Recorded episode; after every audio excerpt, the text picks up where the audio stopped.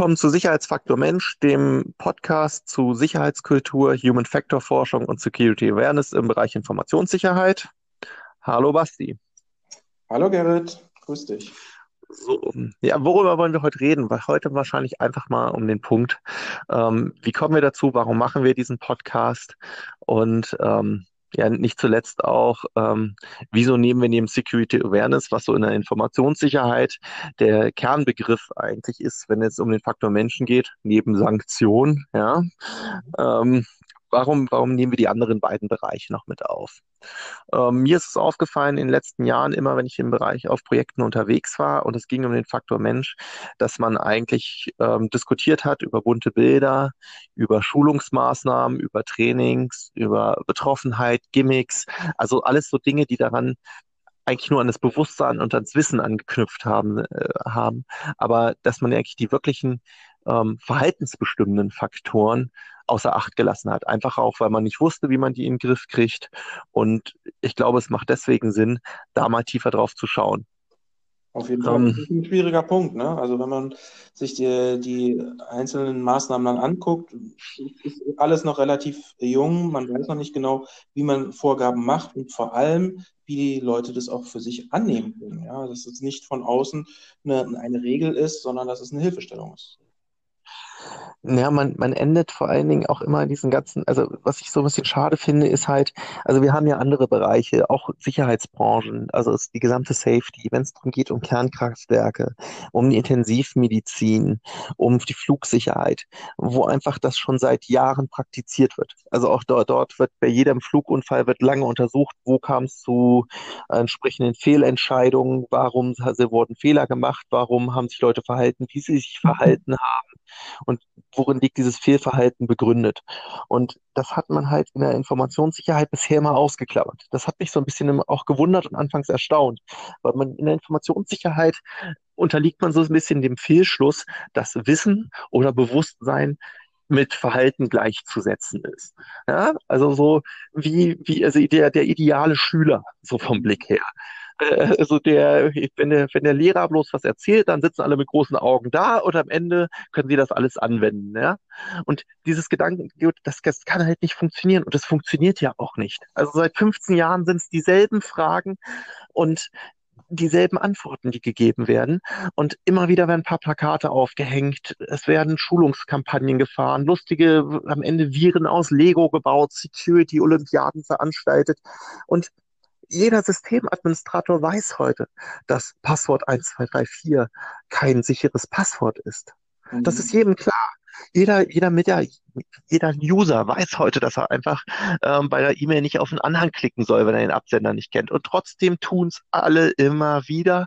Und wir haben ganze Angriffswellen, die ähm, massiv auf genau dieses, auf dieses Fehlverhalten setzen. Und es geht immer wieder auf. Und diese Frustration, das merkt man auch so irgendwo in der Branche.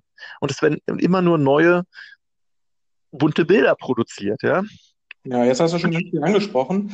Also ähm, angefangen von ähm, ja die verwandten Gebiete mit Flugsicherheit und und und. Das sind ja ähm, die Punkte, die du da genannt hast, waren ja eher Sachen, wenn schon was passiert ist. Also da wird, glaube ich, auch schon in der Informationssicherheit relativ viel gemacht. Das wären ja dann diese forensischen Aufnahmen, so verstehe ich das. das worum es jetzt eher geht, was für Maßnahmen kann man denn im Vorhinein? Also nicht, wenn das Flugzeug erst abgestürzt ist, sondern was kann man denn machen, um äh, präventiv äh, auch eine, ein Bewusstsein zu schaffen, ohne eben, das ist ein anderer Punkt, den du gesagt hast, den Leuten ähm, vortragsmäßig was zu sagen, wie sie sich zu verhalten haben, sondern eben an, an die ranzukommen und äh, weg von dieser, in der Psychologie ist es die Psychoedukation, also einfach nur zu sagen, ähm, du hast hier einen Verhaltenskatalog von fünf Punkten und den arbeitest du ab und wenn nicht, dann, dann bist du falsch. So, das, so wird es nicht funktionieren. Das, das, ähm, ja, ich glaube, also ich glaube, der Unterschied ist, es ist ja tatsächlich viel passiert. Also auf einer mhm. Branchenebene. Also bei der Flugsicherheit, da haben ja auch Veränderungen, die bei einem Flugzeug nach einer Untersuchung passiert sind, wurden ja in der Regel dann auf den ganzen Flugbetrieb, auf den ganzen Flugzeugtyp zum Beispiel ähm, angewandt. Das waren ja Erkenntnisse, die tatsächlich abstrakt entwickelt worden sind am einzelnen Beispiel. Es gab ein Fehlverhalten ähm, eines bestimmten Pilotens und äh, daraufhin wurden Maßnahmen entwickelt für die, für alle anderen Flieger, weil der, der Pilot selber war in der Regel dann tot, ja. Aber trotzdem wurde das passiert. Und genau dieselbe Situation, in derselben Situation sind wir ja seit zig Jahren in der Informationssicherheit. Also Viren, die auf Mensch, also Malware, die auf ähm, Interaktion von Usern setzt, ja, die haben wir seit Genau, ja, solange das Verhalten man ja. Also die, der Klassiker ist, es werden E-Mails versandt und die Leute klicken immer noch weiter auf die Anlagen, weil äh, aus Neugier, aus äh, Trägheit wird es nicht überprüft.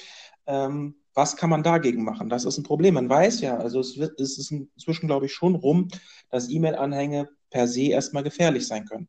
Trotzdem ist es immer wieder ein Haupteinfallstor. Die Frage ist, wie ja. umgehen? Naja, ich, ich glaube, die interessanten Punkte sind erstmal zu klären, ähm, was kann ich überhaupt empfangen. Also ich glaube, das, das sind zum Beispiel Themen, wo die Sensibilisierung zwar helfen kann, aber nicht der zentrale Punkt sein darf. Also das Beispiel ist gerade bei solchen Dingen, ähm, der, also gerade bei ja diese Viren und oder meistens sind das ja so die Kryptotrojaner, die in den letzten Jahren durch die Gegend gingen. Ähm, mhm. Da sind vorher schon viele andere Fehler gemacht worden. Die haben auch menschliche Ursachen, aber das Fehlverhalten ist ein äh, komplett anderes. Also das die für Problematik beispielsweise, nehmen wir ruhig mal so ein Beispiel mit so einem Kryptotrojaner, ja. Da sieht es ja so aus. Ähm, ich mal erklären, was ein Kryptotrojaner ist. Ja, ein Kryptotrojaner eigentlich eine, ist eine Malware, die verschlüsselt wird, du, die, die nicht verschlüsselt wird, sondern du, eine Malware, die klickst du an und dann verschlüsselt die, verschlüsselt die ähm, deine Festplatte und alle, in der Regel auch alle deine Dateizugriffe, die du auf Servern und auf ähnlichen hast. Also überall, wo du eine Berechtigung drauf hast, die Laufwerke werden verschlüsselt. Das ist zumindest so die, ja, die erste Variante davon. Ja, und danach gibt es ein Lösegeld und dann musst du das bezahlen und dann kriegst du einen Entschlüsselungs, äh, kriegst den Schlüssel zur Entschlüsselung äh, zurück. Ist ja simpel gesprochen. Ja, und dann das, ist, das ist der Krypto-Teil. Und was Trojaner noch dazu? Trojaner ist halt äh, so eine Malware, die du verschickst, ähm, die im Wesentlichen ähm, tut, als wäre sie was anderes. Nehmen wir mal so ein Be klassisches Beispiel, ähm, einen Lebenslauf, der verschickt wird. Es wird ein Lebenslauf verschickt in eine Personalabteilung. Die Personalabteilung ist es gewohnt, entsprechende Lebensläufe zu öffnen, muss sie ja auch tagtäglich. Ja, und eigentlich verbirgt sich dann, wie beim trojanischen Pferd, eine Malware oder eine, eine schadhafte Funktion ähm, unter diesem, ähm, ja, unter, die, unter diesem getarnten Namen oder der getarnten Datei. Ja. Und das sind, sind so sehr häufige Fälle, die sehr viele Behörden, so kleinere Unternehmen, Mittelstand, auch Teil wirklich Großunternehmen erreichen. Und das Kritische daran ist eigentlich ähm, nicht nur, dass da drauf geklickt wird. Das ist sicherlich das originäre Fehlverhalten, was das Ding startet. Ähm, der viel interessantere Punkt ist die ähm, unterlassene, die Impact-Begrenzung. Also die Sache zu sagen, ja, ich kapsel das Ganze in, eine, in, einen bestimmten, in einen bestimmten Bereich, dass wirklich nur der Rechner verschlüsselt ist und idealerweise habe ich meine Backups und so weiter alle gesichert und dann kann der einfach keinen Schaden anrichten.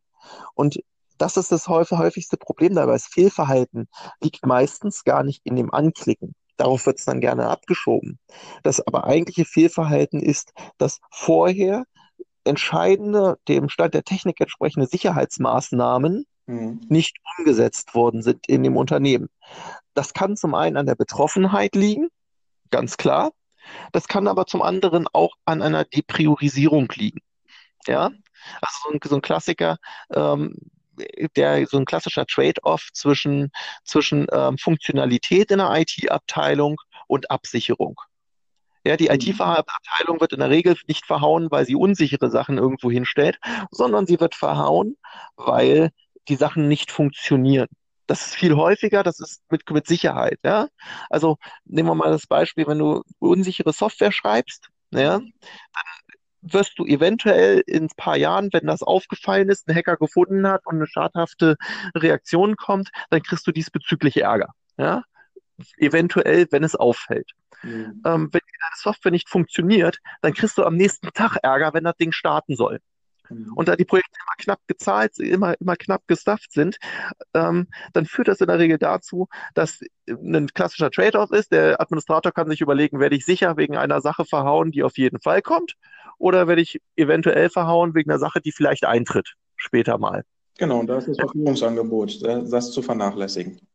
Exakt. Und genau das, das, sind, das sind diese strukturellen Probleme. Der Systemadministrator, ja, die wissen, dass Passwort 1234 kein sicheres Passwort ist. Ja. ja die wissen auch, ähm, dass äh, die sind sich darüber völlig im Klaren. Trotzdem wird es depriorisiert, weil man halt, weil der Effekt dahinter eben genau der eben beschrieben ist. Genau, wenn ich nicht und, Passwörter haben will für all meine Sachen, nehme ich einfach eins und nehme ich ein einfaches, was ich. Ja, oder ich oder ein anderes ganz klassisches Ding ist, ich habe ein Testsystem, auf dem entwickle ich das Ganze.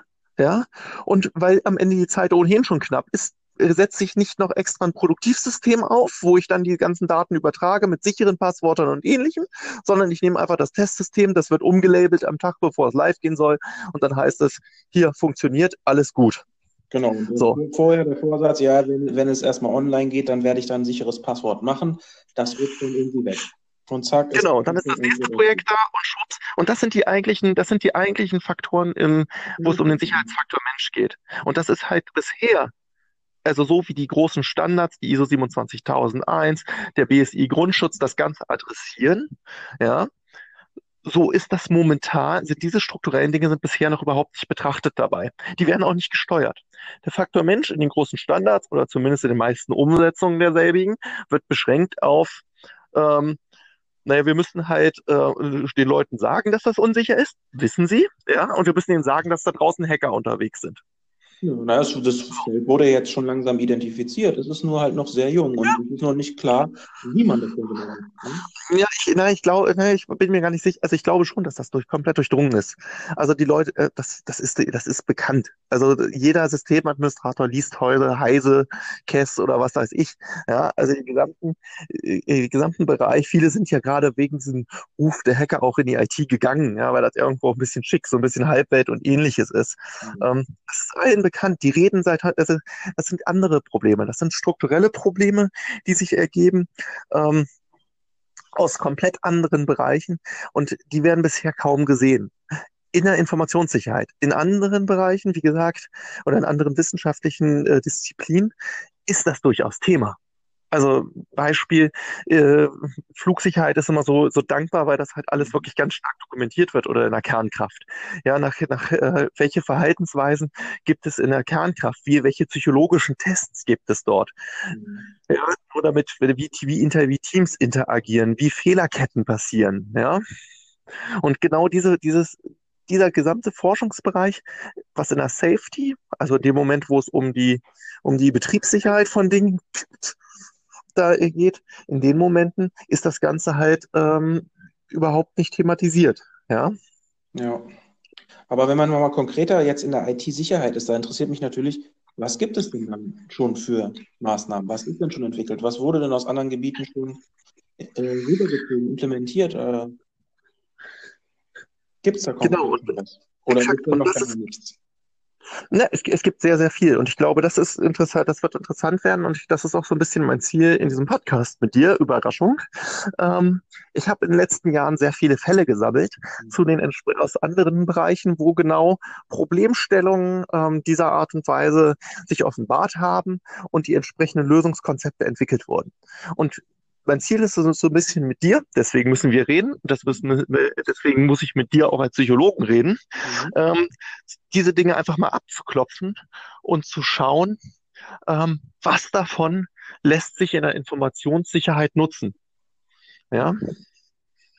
Also das wäre so ein bisschen mein Ziel, ähm, zum einen diesen Stream zu verfolgen, zum anderen natürlich auch mal die zugrunde liegenden Effekte zu betrachten und zu schauen, was können wir da noch rausholen, welche Möglichkeiten ergeben sich, ähm, was sind was sind dahinter abstrakt äh, abstrakt dahinterliegende Effekte aus der Psychologie, aus äh, Soziologie und aus, eventuell auch aus der Kulturwissenschaft, die im Zweifel ähm, dort auch Einflüsse zeigen und die derzeit nicht ausreichend betrachtet werden.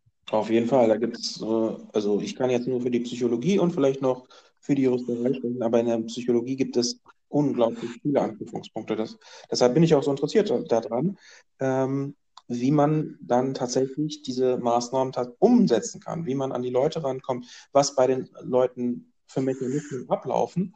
Ähm, muss nicht nur eine Abwehrhaltung sein, sondern es geht einfach darum, wie setzen sich die Leute konkret damit auseinander? Und wie sind die Strukturen, wie ist es strukturell organisiert, dass man die Leute auch erreicht, dauerhaft erreicht, so dass sie nicht nur mal, jetzt komme ich aus der Schulung und jetzt mache ich das die nächste Woche, sondern dass es wirklich äh, umgesetzt wird, dass dann ein Prozess umgesetzt wird bei den Einzelnen. Das ist mir noch unklar. Ich hoffe, dass wir das irgendwie zusammen klären können.